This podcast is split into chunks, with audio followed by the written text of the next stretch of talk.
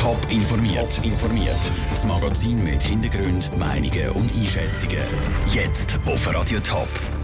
Wieso die Organisation ICANN den Friedensnobelpreis überkommt und was Zürcher Unternehmen und Gemeinden zu der neuen Steuerreform in der Schweiz sagen, das sind zwei von den Themen im Top informiert. Im Studio ist der Sandro Peter. Die Organisation ICANN kommt den Friedensnobelpreis über. ICANN ist die internationale Anti-Atomwaffenkampagne. Die Ankündigung von der Berit Reiss-Andersen, Präsidentin vom Nobelpreiskomitee. The Norwegian Nobel Committee has decided to award the Nobel Peace Prize for 2017 to the international campaign to abolish nuclear weapons. ICANN.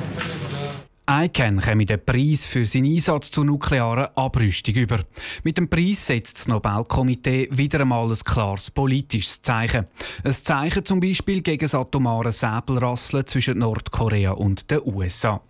Sarah Frattaroli aus der Top News Redaktion. ICANN ist eine eher unbekannte Organisation. Ist das immer so beim Friedensnobelpreis? Nein, es gibt einen Haufen sehr berühmte Preisträger. Zum Beispiel der amerikanische Bürgerrechtler Martin Luther King, der mit seiner Rede «I have a dream» weltberühmt worden ist.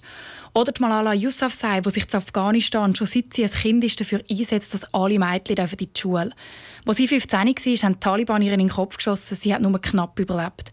Mit 17 ist sie dann als jüngste Preisträgerin, die es je gegeben hat, mit dem Friedensnobelpreis ausgezeichnet worden. Auch berühmte Organisationen haben den Preis schon bekommen, zum Beispiel die EU oder das Rote Kreuz. Es gibt ja auch immer wieder Kritik am Friedensnobelpreis. Im 2009 zum Beispiel hat der dort noch frisch gewählte US-Präsident Barack Obama den Preis bekommen. Es hat einen grossen Aufschrei gegeben. Wieso denn das? Barack Obama war erst neun Monate im Amt, als er den Preis bekommen hat. Die Kritiker haben darum gesagt, er hätte gar nicht wirklich etwas bewegen und hätte den Preis nicht verdient. Außerdem hat Barack Obama ja während seiner Präsidentschaft unter anderem Krieg in Afghanistan und im Irak geführt.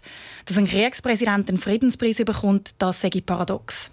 Der Auswahlprozess ist nicht sehr transparent. Es gibt nicht einmal eine offizielle Kandidatenliste. Bringt der Preis denn überhaupt etwas?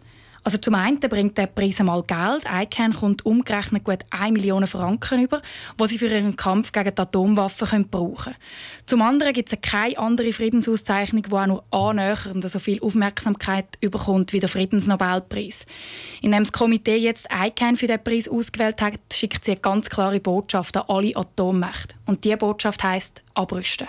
Danke, Sarah Frattaroli aus der Top News Redaktion.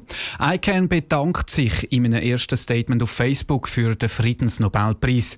Sie sagen, der, sie sagen, der Preis sei ein Tribut an alle Opfer der Atombombe in Japan während dem Zweiten Weltkrieg. Es war eine knüppeldicke Überraschung, als das Schweizer Stimmvolk im Februar die Unternehmenssteuerreform 3 abgelehnt hat. Der Bundesrat hat kurz darauf aber die sogenannte Steuervorlage 17 aufgeleistet. Bis Ende Jahr ist diese Vorlage in der Vernehmlassung. Sprich, die Betroffenen können Verbesserungsvorschläge machen. Der Kanton Zürich ist jetzt mit Unternehmen und Gemeinden an einen runden Tisch gehockt, um den Puls zu fühlen. Raphael Wallimann. Bei der Steuervorlage 17 geht es eigentlich ums Gleiche wie bei der Unternehmenssteuerreform 3. Die Steuerprivilegien von Unternehmen müssen abgeschafft werden, weil sonst Sanktionen von der EU drohen. Die neue Vorlage kommt aber den Gegnern von der alten Vorlage ein bisschen entgegen.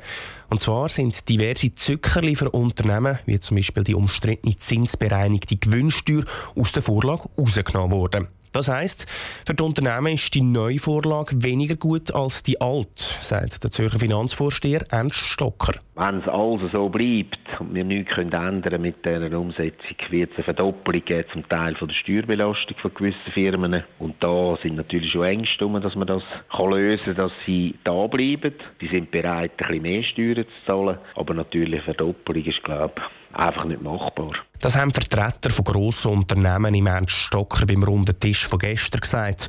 Und auch Gemeinden haben sich kritisch zu der neuen Vorlage geäußert. Sie sehen zum Beispiel Wallisellen oder Kloten oder Horgen haben 30 bis 50 Prozent von ihren Steuereinnahmen von Firmen. Der Durchschnitt von der Zürcher Gemeinde, abgesehen von der Stadt Zürich und Winterthur, hat wahrscheinlich 5 bis 10 Prozent und darum sind sie natürlich von dieser Vorlage besonders betroffen.